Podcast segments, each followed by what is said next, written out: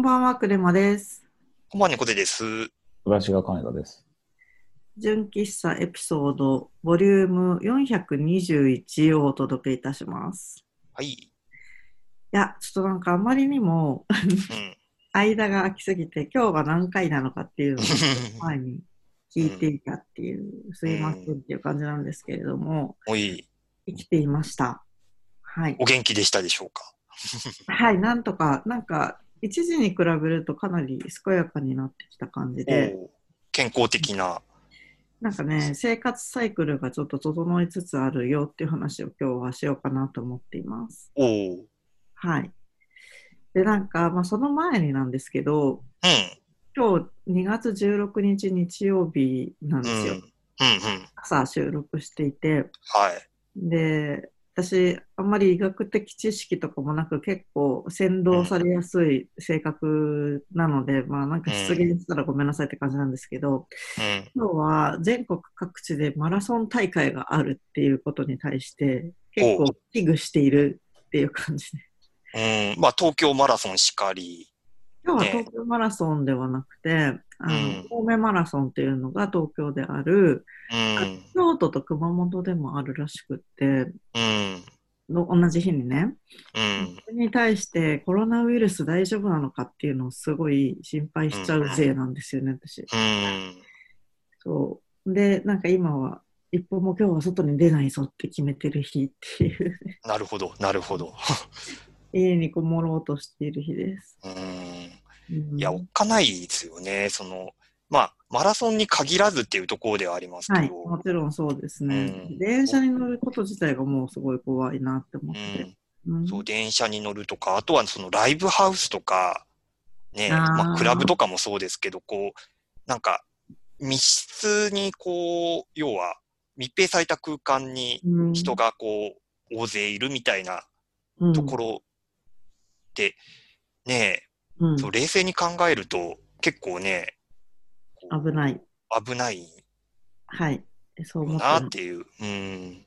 で、今、自分のその趣味がサルサっていう、その、二人で一組で踊るダンスじゃないですか？うん。それも、やっぱ知らない人と踊ったりとかもあり得るから、ちょっとね、って思ったりとかして、うん。なんかね、かなり今、マインドがすごく内向きになっちゃってるんだけど、うん。これを、なんていう、不必要に騒ぐ必要はないと思うけど、自衛はしたいみたいなところのそ。のいいバランスをどう取ればいいのかなっていうのが一つと、うん。あと、3月と5月に海外旅行を計画してたんですけど、うん。なんか、この3月、韓国に行こうかなって思ってて、うん。家族から反対され始めたっていうのが今ね、うんちょっとアジア圏は怖いですよね。うん。やっぱそうですよね、みたいな感じのうん週末。うん。いや、なんか、もう、この週の後半ぐらいで一気に、こう、日本の感染者の話がうん、ドドドッと出てきて、うんうん。うん、なんかあれですよね、あの、クルーズ船の感染された方の数も、なんか桁がもう変わってしまっていて、うん。うん、あとはその、これまでは誰からど誰に移ったっていうのが終えてたんだけど、終えない人が出てきたりとか、うん、あとその屋形船に乗っていた人たちが1人から7人に移ったみたいなうん、情報とかもあって、うん、そういうのを見るにつけ、今話したようなこと、あの何？例えば電車とか、まあ、なんか飛ぶ場所でいっぱい人が集まるとか、うん、あと、そうね、職場っていうのも今結構心配が広がってるなって思っていて、うん、なんか IT 企業によってはもう家からリモートで仕事するのを決めてる会社とかあるじゃないですか。まあそういうのって私が働いてる会社でもあるのかなって考えたりとか、みたいな感じですね。うん、うん。そうままだあそれは決まってないっていう感じです。今日の時点で。うん、そうですね。自分ところもまあ、なんか自宅待機みたいな、その自宅作業みたいな話は出てないですけど、うんまあ、週一でその自宅作業推奨の日があったり、あまあ割とリ、ねそう、そうなんです。あの、割とリモートで仕事することに関しては、うんまあ、寛容というか、割とそれが当たり前のところではあるので、うんうん。うん、そういう意味ではまあ、いざそういう、こう、体制に切り替わっても、うん。まあ、なんとかできそうだなっていう感じはある。うん。うん。そうですよね。うん。なんか職でもなんか種によるから、こうこれって、なんか、難しい問題だなとそうですね。だ結局そのなんか、なん、なんでしょうね。うん。こう、現場で、なんか、例えばですけど、本当にその、えー、何か建設の現場で、うん。こう、肉体的な労働をされる方とかうん、そこの現場の指示を出す方とか、うん。リリモートでやるわけにいかないみたいな、うん。立ち位置の方は、まあそうも言ってられないし、みたいな。うん。だからそこ、うんまあ、可能な人はそう、そっちに切り替えるべきだとは思いつつ、うん。まあ、そうでない人をどうするみたいなところも、まあ一方で考えなきゃいけなかったりとか。うん。そうですね。うん。まあ、あと IT 企業でも、その守秘義務のために、決まったマシンから決まった手順で接続しないといけないとかっていうのうがん。あるよなって思って、うん。なんか、そういう個人情報に触れない部署の人であれば、うん。働けるんだけど、そうじゃないと難しいとかもあり得るんじゃないかなって思って、ちょっと詳しくは知らないんですけど、想像で言っていますか？うん。とかとかいろいろ考えちゃうけど、うん。うん、そう考えるとなんかフリーランスの時って、うん。もう必然的にリモートだったので、うん。多分もしフリーランスだったらこの心配してないなって思ってる。うん。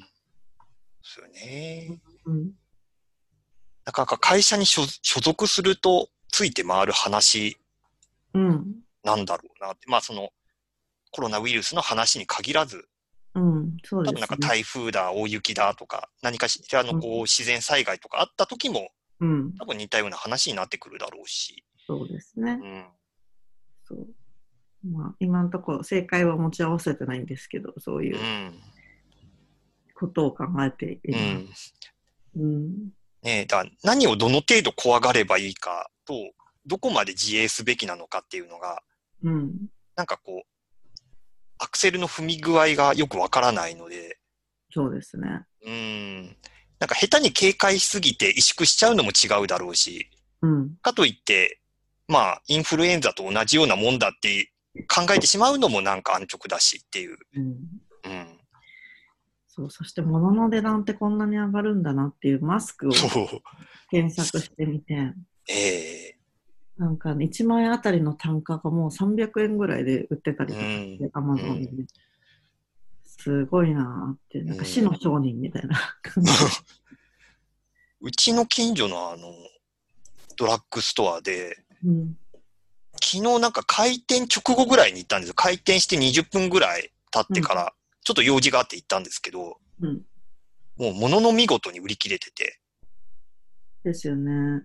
うーん、だからもう、僕見かけたんですけど、多分その、開店前に行列ができてんですよ。ああ、そうそう、聞いた聞いた。うんいろいろできてるらしいですね。うん。うん。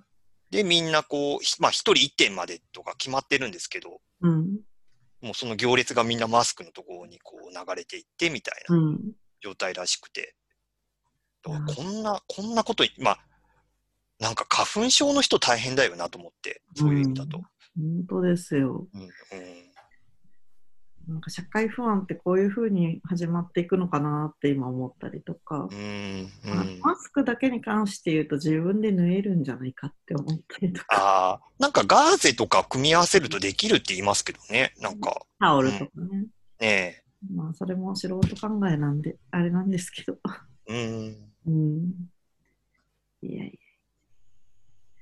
そう、じゃあちょっと違う話題にしようかな。えっと、そんな心配をしつつも、うん。最近ちょっとす個人的には健やかに過ごしていけそうっていう感じがしていて、うん。なんか理由としては、2月1日から部署が変わったんですよね。おうおうおう。うんで、あの、プロダクトというか、はい、あの、会社のサービスを担っている方のうん。デザイナーに移動しまして。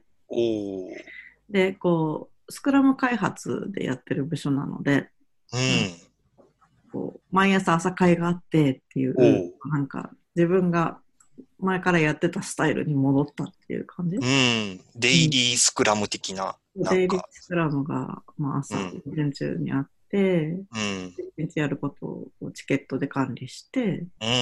ていう感じになってきて、うん割とその生活の見通しというか、すごい遅くまでやらなくちゃいけないこととか、うん。差し込みで何があるっていうのが、こう少なめな感じになってきて、うん。2週間経過したんですけど、うん。うん。あの、土日にちゃんとゆっくりできる雰囲気になってきた。それは会社のせいだけじゃなくて、えっとうん副業をしてるんですけど、副業の方もちょっと今落ち着いてきたっていう理由があって、あの、平日が規則正しくなって土日も時間が取れそうみたいになってきました。うん。っていう感じなので、ちょっと去年まで私、もう本当に意識がん飛ぶぐらいですうね。ん。なんか死にそうだっただったんですけど、うん。うん、ちょっと今、まだ完全に良くなってないけど、良くなる、うん良くならないは何かっていうところなんだろう。えっ、と、生産性が高まってるかっていうと、まだゼロ地点に戻ったみたいな感じなんだけど、うん。これからうまくやっていけそうかなっていうう感じ。ん。うん。なんでしょうね、その、自分でコントロールしやすくなったとか、それともたまたまとりあえず、なんかいろんなものが一旦落ち着いているのでっていうところなのか。なんか3つ要因があって、うん。えっと一つは仕事の内容が変わって、うん。あんま詳しくは言えないんですけど、えっと、自分の性格に向いている進め方になったかなってちょっと感じていて、うんうんう。なんので、なんか、すごい異常なプレッシャーには悩まされなくて済む予感。うんまあ、ちょっとわかんないけど、うそれがん。一つ、それから、まあ、さっきも言ったように、あの進め方のスタイルが、急に何日までにこれやってっていうのが飛び込んでこない、うん。変わったので、うん。あの予測を立てて暮らせそうっていうのがある。うん。うん。かなあとは、意図的に今、副業をちょっと整理してて、うん。すごいふ、あの、増やさないようにしてたりとか、うん。そうかなまあそうですね。それかな。そのうん。うん。です。うんうんうん。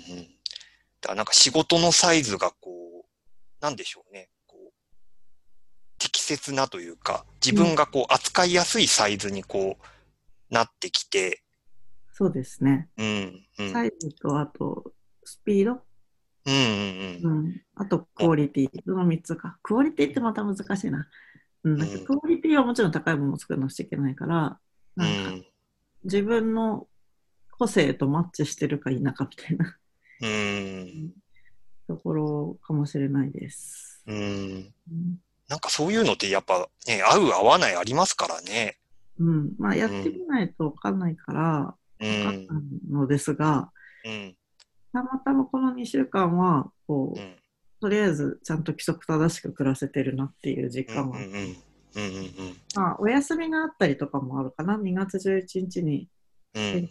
記念日が入ったので、うん。そこで調整できたりとかもありました。うん。うん。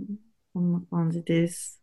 うでそん。のそんな感じでだんだんちょっとサイクルが良くなってきたことにより、うん。今、自分の身に変化が2つぐらい起こっていて、1個は仕事の話、うん。1個は家の話。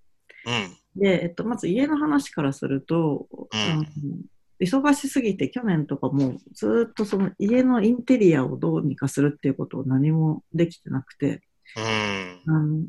すごい、なんて言えばいい、ゴミとかじゃないんだけど、そ片付けなくちゃいけないものを山のようにうん。積み上げて、なんか寄せて生活するみたいな感じだったんですが、うん。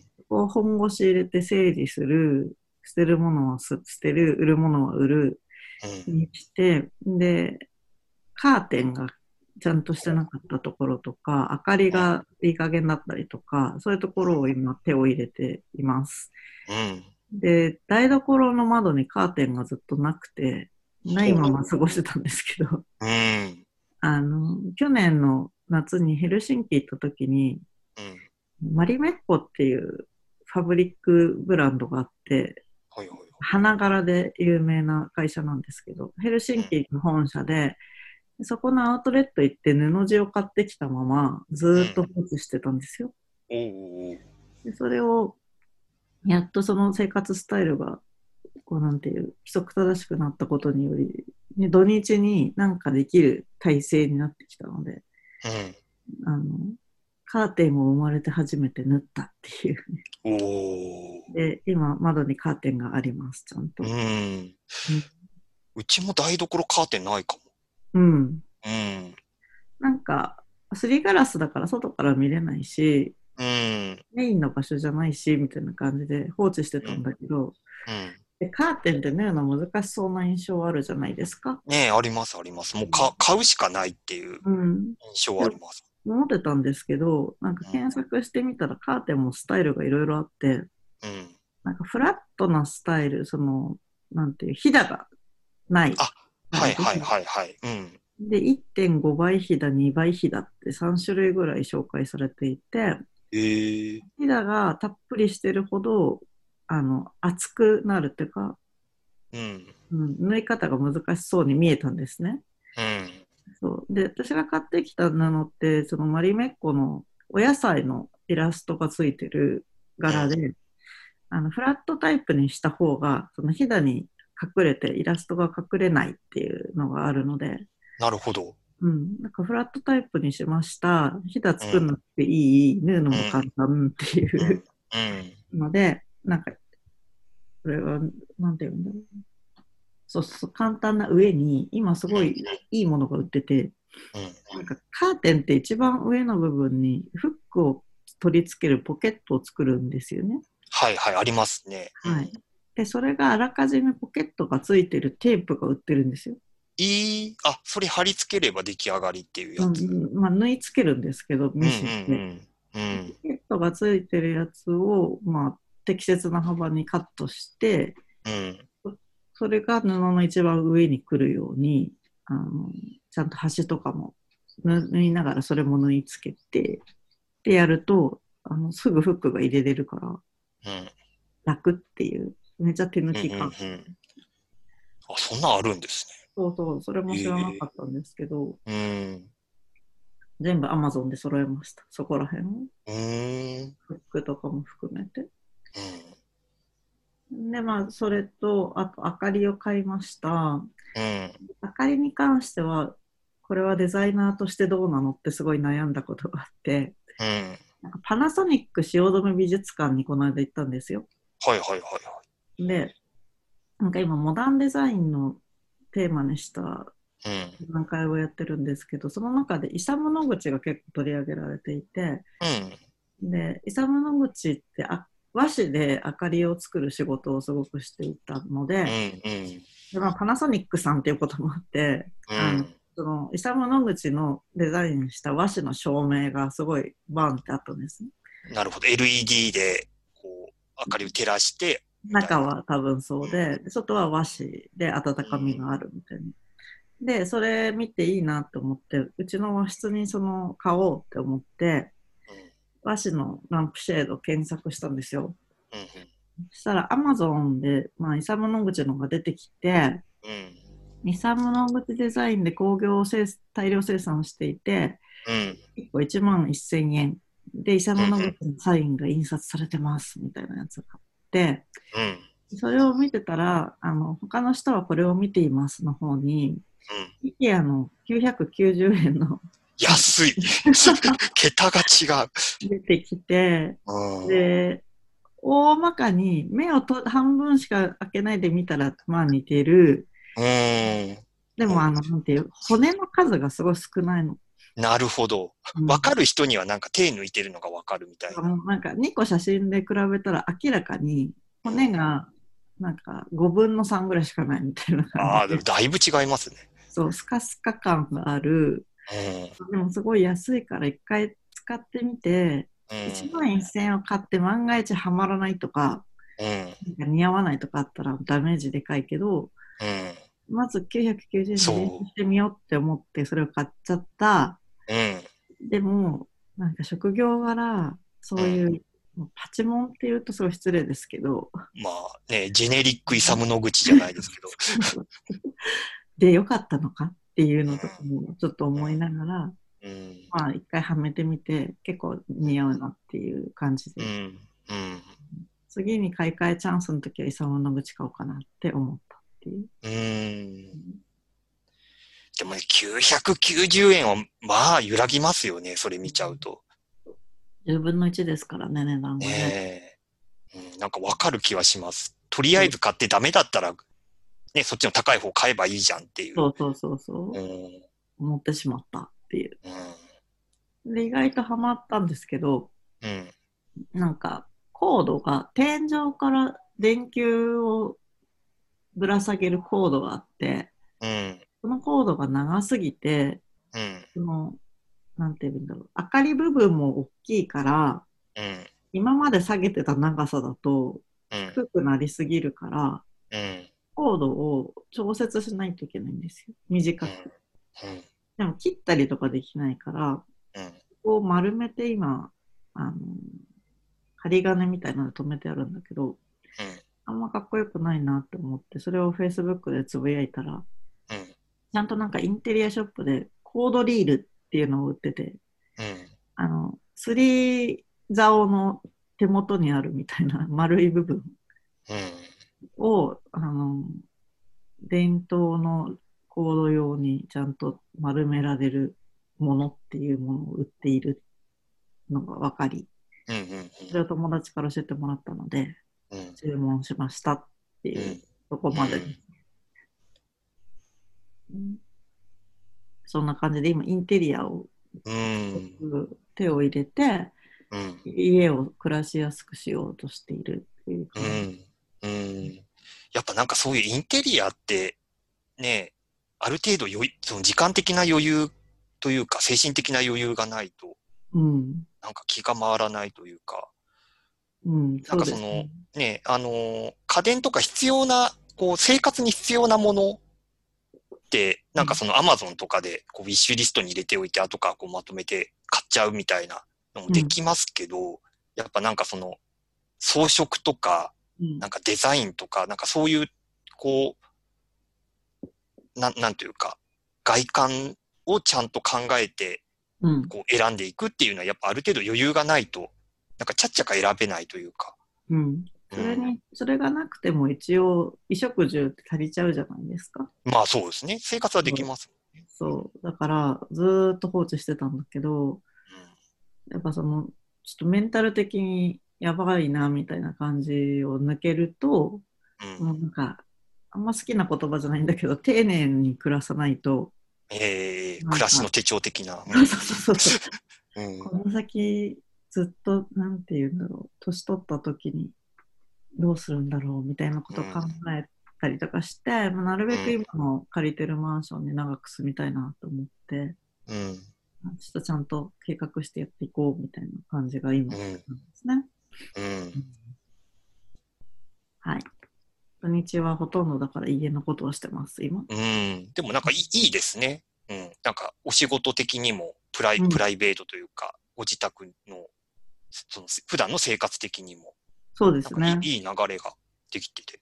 そうまあ、ちょっとまだスタートラインなんですけど、うん。私がコツコツすることがすごい苦手で飽きっぽいので、うん。なんかもう分かってるから、いかにその自分が飽きない変化を取り入れながら、うん。長期的に見るとちゃんと継続してるなっていう風にしていきたいなと思っていて、うん。うん。今何分ぐらい経過しました？え録音ーっ。と、録音は25分ぐらいです。あと5分いいんでしたっけ？まあ、そ、それぐらいですかね。うん。じゃあ、えっと、残りの5分で話したいことが、あ、仕事のツールが変わった話うん。もう一もう一個のポイントなんですけど、あの今までいた部署って、割とデザインのツールは自由っていうか、あの人が作ったものを流用して作るっていうことがなかったので、なかったっていうとまだ語弊がある。少ししかなかった。基本自分が作れたので、ツール基本何でもいいっていうことで、まあ、Adobe 大好きっ子なので、うん。Adobe XD を中心として、イラストレーターと Photoshop でパーツ作って、XD でレイアウトとプロトタイプ作るっていう仕事をしてたんですけど、今度部署が変わって、もう過去のデザイン資産が、みんなが作ってきたものがあって、うん。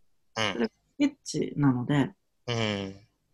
一部 Figma って感じだけど、ほぼスケッチだから、ええまあ、スケッチを本腰を入れて、うん。この2週間触っているよっていう話ですね。うーん。どう、どうですか？その、まあ、えスケッチも、まあ、触ったことがあるとはいえ、うん。こうね、その XD からスケッチっていうのが、うん。なんかそんなスムーズにいくものなのか。えっとね、大枠のその設計思想みたいのは、うん。もともと XD がスケッチの影響を受けてると私は勝手に思っていて、うん。時系列的にもね。うんうんだからその、えなんて言うんだろう。作業の文脈に応じて、うん。うそのん。右側のインスペクターと呼ばれるパネルに、うん。あの必要なものが出るとか、うん。あの、アートボードをたくさん並べても軽いとかっていう、その大枠はすごく近しいから、そこはまあ大丈夫かなと思っている。で、あとは、スケッチの方がいいことと XD の方がいいことが確実にあって、うん。うんと、今今気づいてるのは、プロトタイピングはもう XD の方が明らかに私は好き。うん。その一つの、あ、なんだろう。うん、あの、プレビューしたときね、すごくスムースにいく気がしています。うん。細かい画面遷移の設定も XD の方が洗練されてるなって思う。うん。あとはその Adobe でつく他の製品で作ったパーツを取り込みやすい。うん。フォトショップいられと、はい。と。うん。うん。あと画像の書き出し、書き出したいものにチェック入れるだけっていうのがうん結。構良くて、書き出した後の取り扱取り回しが、例えばなんだろう、えー書き出しのマークがついて、その後バッチ処理で出せるみたいなのが、うん。今のところ XD の方が慣れている、スケッチだとなんかエクスポートするための印を入れた後どうすればいいのかっていうのが、ちょっとやりづらいなって今のところ思ってるんだけど、うん。なんかあと画像に余白つけたいときとかどうしようって思ったんだけど、まあプラグインでなんとかできそうだったので、うん。なんかその問題にぶち当たったときに、じゃあプラグイン探そうみたいな感じになりそうとか、あと多分歴代の先輩方のこれがいいぜみたいなリストがあるので、うん。そこをちゃんと真面目に掘ってこうっていう感じうん。です。で、逆にスケッチの方がうん。いいなって思うのはもうシンボルのオーバーライドがすごうくデザインシステムと紐付けやすいっていうのがあ。うーん。なるほど。すいません。あの XD だと、うん。その、シンボルをツリー構造で管理しづらいっていうのがあって、うーん。そうですね。結構ごちゃっとしますよね。うん、全部がフラットな階層の中に保存されるから、うん。それをツリー構造っぽく取り扱うためには、窃盗時つけるとかで、名前をつけたりすることと、あと場所を自分でいじっていくことで管理しなくちゃいけないんですけど、あのシンあスケッチだとシンボルの保存の過程で、そのうん。UI の中でちゃんとツリー構造がある状態で保存できる。うん。だから、自分でまずインサートするときにも、なんとかの中のなんとかの中のなんとかって選びながら配置できる。で、それをオーバーライド、なん別のスタイルを当てるときにも、そのツリー構造を見ながら、これはじゃあ、んあの、普通の状態じゃなくてアラートの状態なのねっていうのとかを選びやすい。うん。うんっていうのが、今のところ自分が一番持ってるスケッチの理うん。多分デザインシステム的なところとの、こう、うん相性というか親和性みたいなのはやっぱり、こう、やっぱ先行してたところもあって、そうですねの。方が。うん。うん、でそれはツェップリンに持ち込んだ時にもちゃんとそこがあの同期されてるのが分かってうん。自分が使ってるもののパーツがデザインシステムと紐づいてないよみたいなアラートが出たりとかするので、ええそこら辺がいいなって今思っている。